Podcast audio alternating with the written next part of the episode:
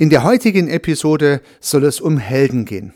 Und vielleicht auch um das Gegenstück von Helden. Ich weiß nun gar nicht ganz genau, was der richtige Begriff dafür ist. Vielleicht Antihelden. Also Menschen, die wir uns nicht als Vorbild nehmen, deren Handlungen uns abstoßen, deren Handlungen uns nicht gefallen.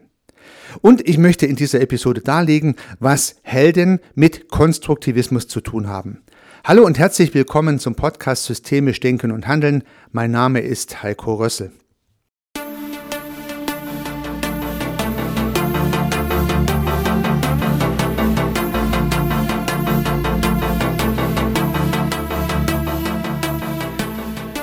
Höchstwahrscheinlich haben Sie auch einen Held, liebe Zuhörerinnen, liebe Zuhörer, einen Held in Romanform, einen Held in einem Film, einen Held im echten Leben, einen Held vielleicht auch in der Familie, einen Menschen, an dem Sie sich orientieren, einen Menschen, den Sie sich als Vorbild hernehmen dann schauen Sie sich besonders intensiv an, was dieser Mensch tut. Sie lesen sich vielleicht besondere Beiträge dazu durch. Sie haben sich in diversen Medien vielleicht auch mit solchen Menschen verlinkt, die Sie als Vorbild nehmen, die Sie sozusagen als Ihre Helden feiern.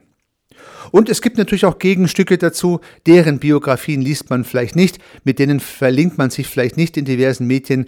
Die Antihelden, die möchte man ja möglichst wenig sehen und deren na, Verlautbarungen gefallen Ihnen, mir und so weiter eben nicht. Je nachdem, welche Heldinnen oder Helden wir uns jeweils ausgewählt haben. Und was hat das Ganze mit Konstruktivismus zu tun? Na, es liegt ja ein Stück weit auf der Hand. Diese Heldinnen und Helden, die uns gefallen, die uns vorantreiben, die uns inspirieren oder abschrecken, die konstruieren wir natürlich selber. Es ist ein schönes Beispiel von Konstruktivismus. Und ich finde, gerade wenn wir Menschen projizieren in unseren Gedanken, wenn wir Menschen beurteilen in unseren Gedanken, dann ist ja auch ein Stück weit Emotionalität dabei. Dann gefällt uns, wie dieser Mensch sich kleidet, wie dieser Mensch auftritt, was dieser Mensch sagt, wie dieser Mensch sich stylt oder halt auch nicht stylt. Also solche Effekte spielen eine Rolle. Wir Menschen sind ja soziale Wesen und deswegen wird gerade bei Heldinnen und Helden, die wir uns auswählen, alles bewertet, alles einbezogen und wir machen uns unser Bild und feiern dieses Bild oder wir hassen es vielleicht auch, wie man heute so schön sagt. Also die Hate-Bilder gibt es natürlich auch, die gehasst werden. Nun, könnte es sein, dass wir im Rahmen unserer Entwicklung unsere Helden auswählen, auch verändern, neue finden, andere äh, gehen von unserer Bühne und so weiter und so fort, wie das halt im Leben so läuft. Das heißt, die Definition der Helden sind meistens im ganzen Leben nicht konstant, sondern welche kommen, welche gehen, äh, welche kommen hinzu, welche ersetzen andere und so weiter und so fort. Das haben Sie höchstwahrscheinlich bei sich schon beobachtet und ich habe das bei mir auch beobachtet. Verschiedene Menschen schaue ich mir intensiver an, bin mehr inspiriert, von anderen weniger. Wenn ich nun diesen Begriff des Helden verwende, dann ist es ein gewisses Maß von Extrem. Ja, wenn ich einen Helden verehre im wahrsten Sinne des Wortes, dann blende ich höchstwahrscheinlich die negativen Aspekte dieses Helden aus und konzentriere mich auf die positiven. Ich persönlich habe wenige oder eigentlich gar keine solche Helden. Wenn mich jetzt jemand fragt, ja, wer ist dein Held oder und äh, wer ist dein absolutes Vorbild, dann hätte ich keine Antwort darauf. Also ich persönlich habe festgestellt, ich habe keinen Held. Ich hatte, glaube ich, nie einen Held. Ich habe aber auch keinen Anti-Helden. Es gibt niemand, den ich so hasse, so abgrundtief verabscheue, dass ich von dieser Person überhaupt nichts wissen möchte, sondern ja, es gibt halt irgendwo eine, eine Abstufung, möchte ich jetzt mal sagen, nicht die Extreme.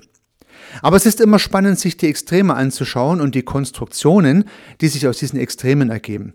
Also jemand, der besonders geliebt wird, bei dieser Person blendet man alle negativen Eigenschaften aus. Im Extremfall jemand, den man besonders hasst, bei dem blendet man alle positiven Eigenschaften aus und dann hat man die beiden Extreme sauber markiert.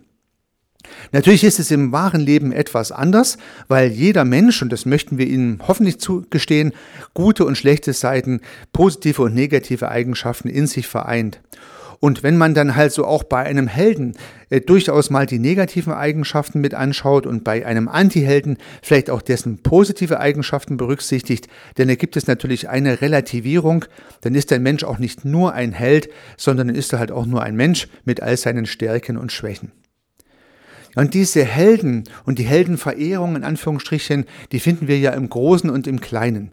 Es gibt immer wieder mal Helden in unserer Welt, die besonders ja, schnell hervortreten, meistens auch schnell wieder irgendwie in Vergessenheit geraten, was nun gut oder schlecht sein kann. Und genauso ist es auch mit Menschen, die uns besonders negativ auffallen. Jeder meiner Zuhörerinnen und Zuhörer hat bestimmt gerade ein Bild vor Augen für eine Person, die gerade ein Held ist, ja, in den Medien gefeiert wird für irgendeine herausragende, tolle Aktion. Und nun gibt es andere Menschen, die genau diese Person aber als Hassobjekt sehen. Vielleicht genau deswegen, weil diese Person bei den einen Menschen einen Heldenstatus einnimmt, nimmt sie bei den anderen Menschen einen Hassstatus ein. Nun versuchen Argumente aufeinander zu prallen. Das heißt, diejenigen, die ihren Helden verteidigen, suchen alle positiven Eigenschaften raus und diejenigen, die diesen Helden vernichten wollen, suchen alle negativen Eigenschaften raus und diese Eigenschaften prallen nun aufeinander. Jeder glaubt, dass er hier argumentiert. Ja, also man meint, eine gute Argumentation durchzuführen, wenn man sozusagen jeweils die andere Seite ausblendet und nur die besonderen Eigenschaften herauskristallisiert gerade für Politikerinnen, für Politiker, aber auch für Menschen, die im gesellschaftlichen Leben besonders sichtbar sind, aber auch für Leute im Unternehmen und vielleicht sogar in der Familie kann sowas zutreffen. Dass sich dann Fronten bilden um die Helden herum. Für die einen ist dieser Mensch der Held, für die anderen ist dieser Mensch der Antiheld, das Hassobjekt. Im Internet kann man das mannigfaltig beobachten. Dieser Mensch aber kann überhaupt nichts dafür. Ja, begeben wir uns zunächst mal auf die Position dieses Menschen, der zum Helden oder zum Antihelden gemacht wird vom Publikum. Ja, zunächst mal macht dieser Mensch halt einfach nur irgendwas und das, was dieser Mensch gemacht hat, empfinden dann andere Menschen als toll und andere als verabscheuungswürdig. Fast immer gibt es diese Kombination und fast immer kann man die entsprechenden Verlautbarungen heute jedenfalls in den sozialen Medien äh, nachvollziehen. Dieser Mensch selber hat einfach nur was gemacht. Höchstwahrscheinlich wollte dieser Mensch noch nicht mal Held werden, sondern das Publikum hat ihn zum Held gemacht. Das kann vielleicht dazu beitragen, dass uns klar ist, dass dieser Mensch natürlich all seine menschlichen Eigenschaften behält, seine guten und seine schlechten, seine positiven Seiten, aber halt auch seine negativen. Und dass es natürlich klar ist, wenn ich beim Helden was Negatives suche, dann werde ich das finden. Und dass es natürlich auch klar ist, dass ich bei der negativen Person auch was Positives finden kann. Das heißt, der Mensch selber macht nicht den Held, sondern wir machen dem Held.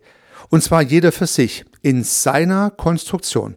Ja, zunächst mal ist es unser psychisches System, das beobachtet sozusagen das Umfeld, identifiziert einen besonders inspirierenden Menschen, macht diesen Menschen zu seinem Held. Damit ist diese Projektion, diese Konstruktion in unseren Gedanken verankert und ja, wir können dann schauen, dass wir dieses Heldenbild immer mehr verfestigen, indem wir unsere eigenen Wahrnehmungen immer mehr unterstützen und ja unsere eigene Wahrheit mit weiteren Argumenten in Anführungsstrichen befüllen. Und das sind dann die typischen Bubbles, ja, wo sich diese Gedanken bündeln. Zunächst mal ist es eine Gedankenbubble. Schön ist es, wenn gerade systemisch denkende Menschen wissen, es ist meine Konstruktion. Das heißt, ich könnte auch eine andere Konstruktion in meinem Kopf dazu aufmachen und könnte mir mal die negativen Seiten anschauen, einfach nur, um mein Heldenbild etwas zu relativieren. Und dazu möchte ich Sie einladen.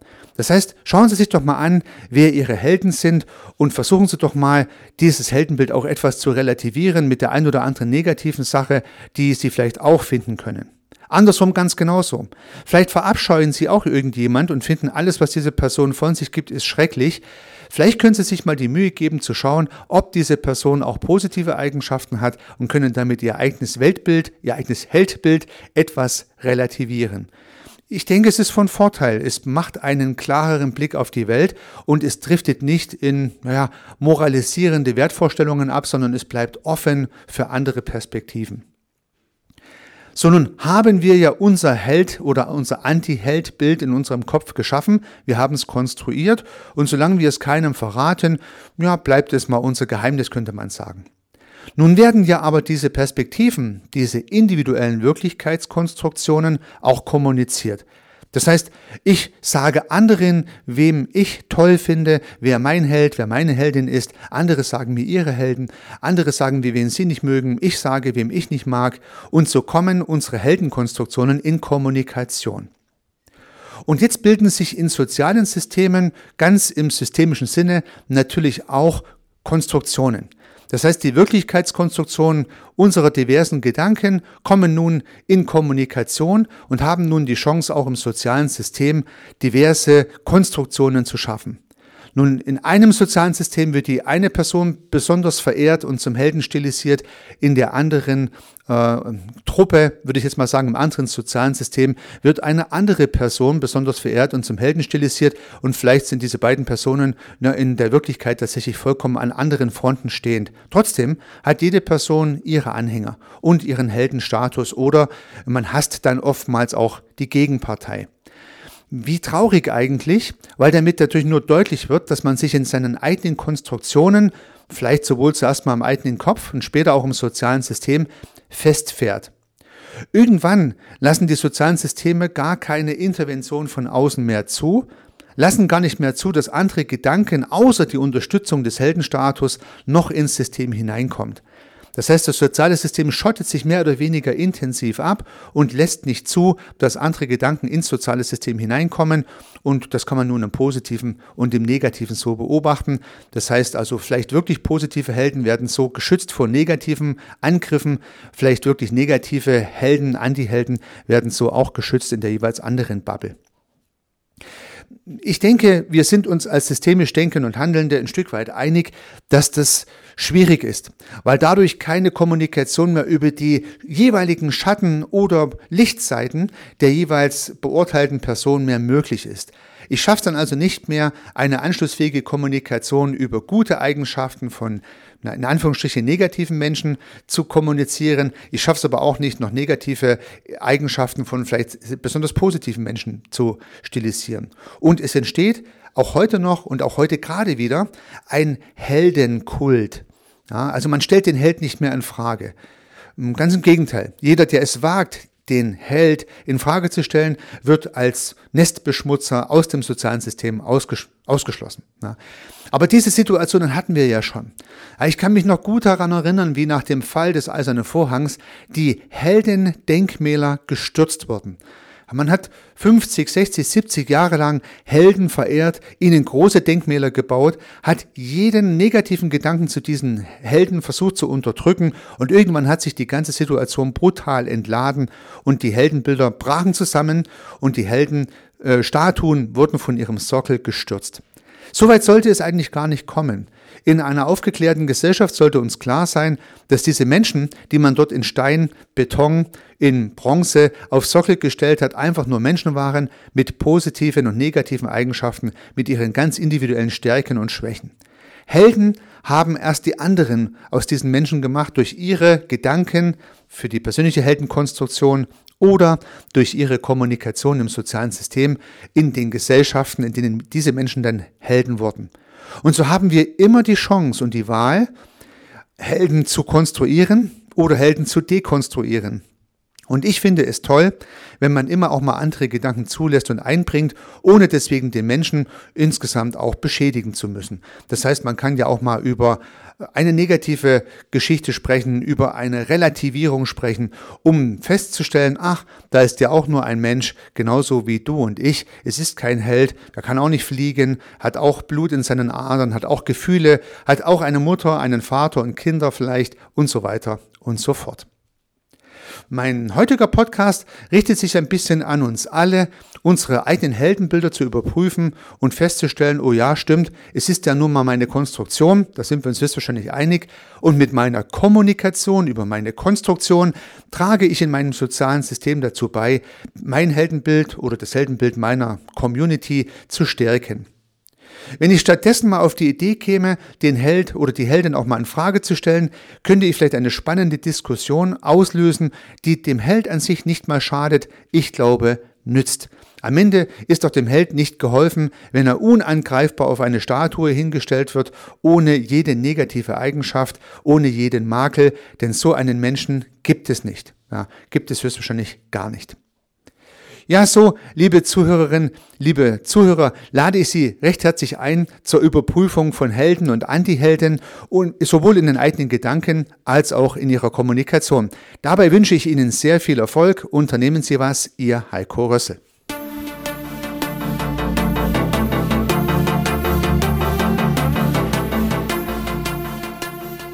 Ich freue mich, dass Sie diese Episode angehört haben und hoffe natürlich, dass sie Ihnen gefallen hat und dass Sie was davon mitnehmen können.